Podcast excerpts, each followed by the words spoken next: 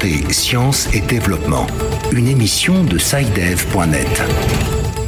Bonjour et bienvenue à cette nouvelle édition de Santé, Sciences et Développement, le magazine scientifique de SciDev.net en partenariat avec euh, votre radio.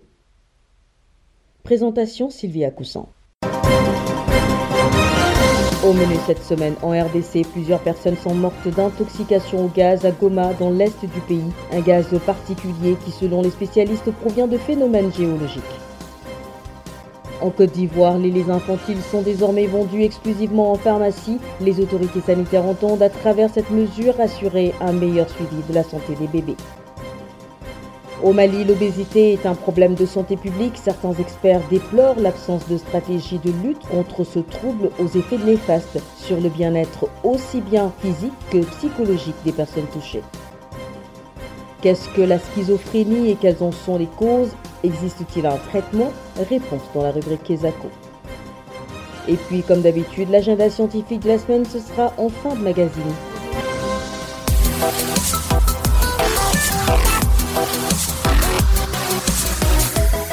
Bienvenue à tous. En République démocratique du Congo, plusieurs personnes sont décédées le mois dernier des suites d'une intoxication au gaz dans la ville de Goma à l'est. Ce gaz, appelé en swahili, une des langues locales, mazuku, signifie des endroits où un gaz diabolique tue des gens. Selon les spécialistes, il s'agit d'un phénomène naturel qui émane de fissures de la croûte terrestre causées par des tremblements de terre ou des éruptions volcaniques. On fait le point avec Patrick Kaondoa à Bukavu. Quatre personnes sont mortes en février dernier après l'inhalation de ces gaz. Les mazuku sont une sorte de masse d'air dépourvue d'oxygène à la surface de la Terre. Pour Kassere Kamainda, directeur scientifique de l'Observatoire volcanologique de Goma, L'origine de ces gaz est à la fois volcanique et magmatique. Ces gaz s'appellent normalement dioxyde de carbone. Le dioxyde de carbone, on le trouve dans le lac Kivu, on le trouve aussi dans des endroits à basse pression dans cette région volcanique. Le dioxyde de carbone, comme vous voyez, dans le carbone et l'oxygène, ça séquestre, ça absorbe l'oxygène. Nous sommes vivants puisque nous sommes en train de respirer l'oxygène. Alors quand il n'y a pas d'oxygène, il y a absence de vie. Georges Alungo, chercheur à l'unité d'études et de recherches en hydrobiologie appliquée de l'Institut supérieur pédagogique de Bukavu, affirme pour sa part que dans les endroits où ces gaz est présent, il n'y a pas d'oxygène parce que les gaz dominants est le dioxyde de carbone. Le CO2 par son mode d'action, en fait, ça séquestre tout l'oxygène dissous dont l'homme et les autres animaux qui dépendent de l'oxygène ont besoin. Il n'y en a pas partout mais c'est à des endroits bien spécifiques où il y a de l'air, mais de l'air dans lequel on ne trouve pas l'oxygène, les O2 dont on a besoin. Pour protéger la population des Goma, la mairie de la ville a renforcé la sécurité dans les endroits à risque. Les scientifiques, eux, demandent que tous ces endroits soient bien identifiés. Georges Alungo. Que là, le gouvernement prenne des responsabilités, que ces endroits soient beaucoup plus visibles. De sorte que si je me retrouve dans la région et que je ne connais pas les endroits où se trouvent les Mazoku, la seule chose qui va m'aider, c'est l'affichage, les pancartes, que tout le monde sache c'est quoi la pancarte qui annonce un mazou. Parce que beaucoup de gens tombent victimes par ignorance. Selon les experts, bien que les dioxydes de carbone soient un gaz incolore et inodore, quelques observations des terrains permettent de manière générale de détecter les mazoukou. Il s'agit notamment d'une végétation particulière, la sensation des chaleurs, les animaux morts, l'altération de la roche et autres. Patrick Kaondoa, Bukavu pour Santé, Sciences et Développement.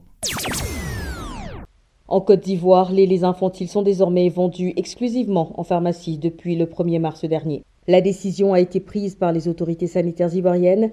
Elle vise, selon elles, à assurer un meilleur suivi de la santé des bébés. Une mesure soutenue par les populations et les personnels de santé. Explication d'Issia Kanguesson à Abidjan. C'est en application du décret du 16 juin 2013 portant réglementation de la commercialisation des substituts au lait maternel et la loi du 15 juin 2016 relatif à la consommation que le ministère de la Santé a limité la vente des laits infantiles aux pharmacies. Des Ivoiriens se prononcent sur la mesure. À mon niveau, il n'y a pas tellement de soucis. On se dit que peut-être que c'est pour aider à lutter contre la contrefaçon, surtout avec les aliments des bébés là, surtout que c'est souvent, c'est vraiment assez délicat. Donc, Quand on en trouve qu'en pharmacie aussi, vu ce côté-là, il n'y a pas de problème. On est sûr de la qualité, de l'origine de la chose et tout. Le marché, ça amène d'autres maladies. Et souvent, ces laits-là sont relatés ou bien des dates de prévention sont déjà là, euh, dépassées. Mais pour celui qui utilise, il ne sait pas. Donc, il peut aller acheter dehors et avoir des conséquences au niveau de l'enfant. Rosine Kwasi, sage-femme à la PMI de Sokoura à Boaké, et Dr Albert Kwakuyao, sociologue de la santé, enseignant-chercheur à l'université Jean-Laurent Guédé de Daloa, analyse cette décision. Je trouve que c'est une bonne décision que le gouvernement vient de prendre, étant donné que le pharmacien a reçu une formation adéquate sur les produits pharmaceutiques. La décision du gouvernement est la bienvenue. Les dates de péremption seront suivies, une bonne conservation, un bon suivi par rapport aux tranches d'âge. La décision est une décision salutaire parce qu'il y a eu un cas ou bien il y a eu des cas de, de lait qui ont été signalés, que ce soit en Côte d'Ivoire ou même au niveau de la sous-région récemment. Il y a eu des situations où des enfants ont perdu la vie. Et donc, je pense que c'est une décision qui va dans le sens de la sécurité infantile et ça rentre même dans le vaste programme nutritionnel que le gouvernement veut établir et aussi dans ce vaste programme qui permet de faire la promotion du lait maternel. Des contrôles sur les sites seront effectués et tout contrevenant en cours des risques de sanctions prévus par la loi, indique le ministère de la Santé ivoirien. Ici à Kanguessan, Abidjan, Santé, Sciences et Développement. Au Mali, l'obésité est un véritable problème de santé publique. Cette maladie chronique de la nutrition affecte le bien-être physique, psychologique et social des personnes qui en souffrent. Des experts déplorent l'absence de stratégie de lutte contre l'obésité. Les explications de Mardoché Boli à Bamako. Au Mali, 0,70% des garçons et 2,68% des filles sont obèses selon la dernière enquête démographique de la santé. La proportion des femmes obèses a augmenté au cours des 20 dernières années, passant de 9% en 1995 à 28% en 2018.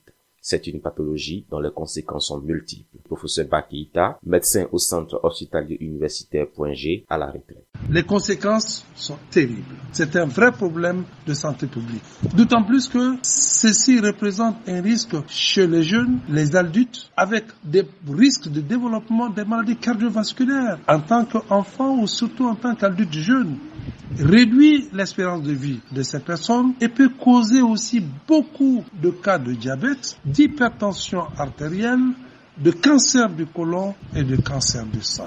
Malgré l'évolution de la prévalence de l'obésité au Mali, les autorités gouvernementales tardent à mettre en discussion une politique en matière de lutte contre cette maladie, déplore Dr Sempara Sekou, médecin nutritionniste au centre hospitalier Point G de Bamako. À ma connaissance, il n'y a aucune structure qui est dédiée à la lutte contre l'obésité au Mali. En 2013, l'État avait élaboré une politique nationale de lutte contre les maladies non transmissibles.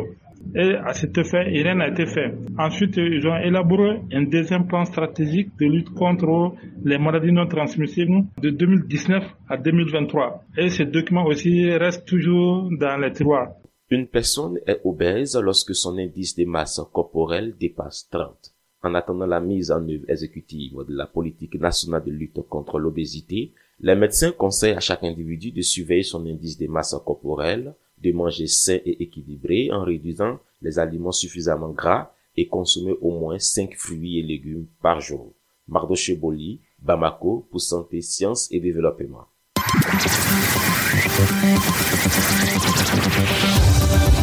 Kesako, qu'est-ce que c'est? Vos questions à la rédaction, les réponses de nos experts. C'est un auditeur du Togo qui pose la question de cette semaine. Je vous propose de l'écouter. Bonjour Sidev, je suis comme Issa, j'appelle depuis Lomé au Togo. Le 18 mars dernier a été célébrée la journée mondiale de schizophrénie. Qu'est-ce que la schizophrénie? Quelles sont les causes de cette maladie? Existe-t-il un traitement? Merci. Rendons-nous à l'instant à Lomé où nous attend notre correspondant Charles Collou qui s'est rapproché d'un spécialiste afin d'éclairer la lanterne de notre auditeur. Bonjour Charles. Bonjour Sylvie. Bonjour aux auditeurs. Effectivement, pour répondre à cette préoccupation de l'auditeur, nous sommes allés à la rencontre de Dr Wankurama Damega Jean-Claude. Il est médecin psychiatre addictologue et chef service de psychiatrie du centre hospitalier universitaire de Cara. La schizophrénie est une maladie chronique, une psychose chronique qui se manifeste par euh, une perte du contact de la réalité avec euh, trois syndromes, un syndrome positif, un syndrome négatif et un syndrome comportemental. La schizophrénie fait partie des maladies du cochon ou la maladie de la saleté. Donc en français, nous parlons de psychose. Cette maladie dure dans le temps. Quand on l'a, on l'a pratiquement à vie. Certains de ces malades, de ces personnes qui souffrent de cette maladie, se retrouvent dans la rue. Mais ceux qui se retrouvent dans la rue, c'est une minorité par rapport à ceux qui souffrent de cette maladie et qui sont encore dans les maisons. Comment se manifeste la schizophrénie? Elle se manifeste à travers les trois registres que je venais de citer. Ce que nous appelons le syndrome positif, c'est la présence du délire, des propos incohérents, euh, présence des hallucinations, le fait que la personne vit, voit ou entende ou sente quelque chose qui n'existe pas, alors que bon, la personne, elle, elle vit ça comme une réalité. Donc on parle de syndrome positif. Le syndrome négatif, c'est que dans la vie d'une personne, il y a un comportement qu'on trouve normal. Maintenant, lorsque la personne commence à perdre certains de ses comportements, on parle de syndrome négatif. Par exemple, quelqu'un qui se met en retrait social. Maintenant, le syndrome comportemental va regrouper les euh, bizarreries du comportement. Par exemple, quelqu'un qui a des comportements un peu étranges, tout ça là, ça fait partie du syndrome comportemental. Est-ce qu'il y a une cause qui entraîne la schizophrénie? C'est la plus grande question. Si on avait la réponse, on aurait traité tous les schizophrènes. Il n'y a pas de cause pour la schizophrénie, mais il y a que des facteurs prédisposants ou les facteurs de risque. Nous avons les facteurs génétiques, nous avons les facteurs environnementaux. Les facteurs génétiques, ce sont les facteurs héréditaires.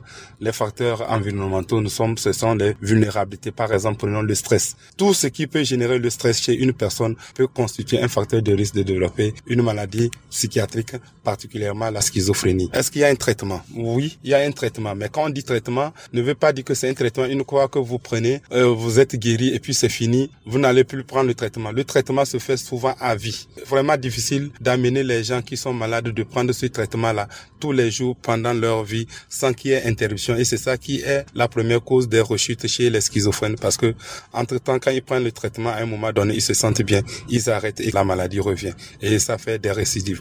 Or, quand il y a récidive, on met plus du temps et plus de moyens pour pouvoir stabiliser encore la personne. C'est pour ça que nous, nous n'aimons pas dire guérison parce que quand vous dites à un malade qu'il est guéri, il va faire quoi? Il va arrêter le traitement. Nous utilisons le mot stabiliser et il peut continuer le traitement sur des doses faibles.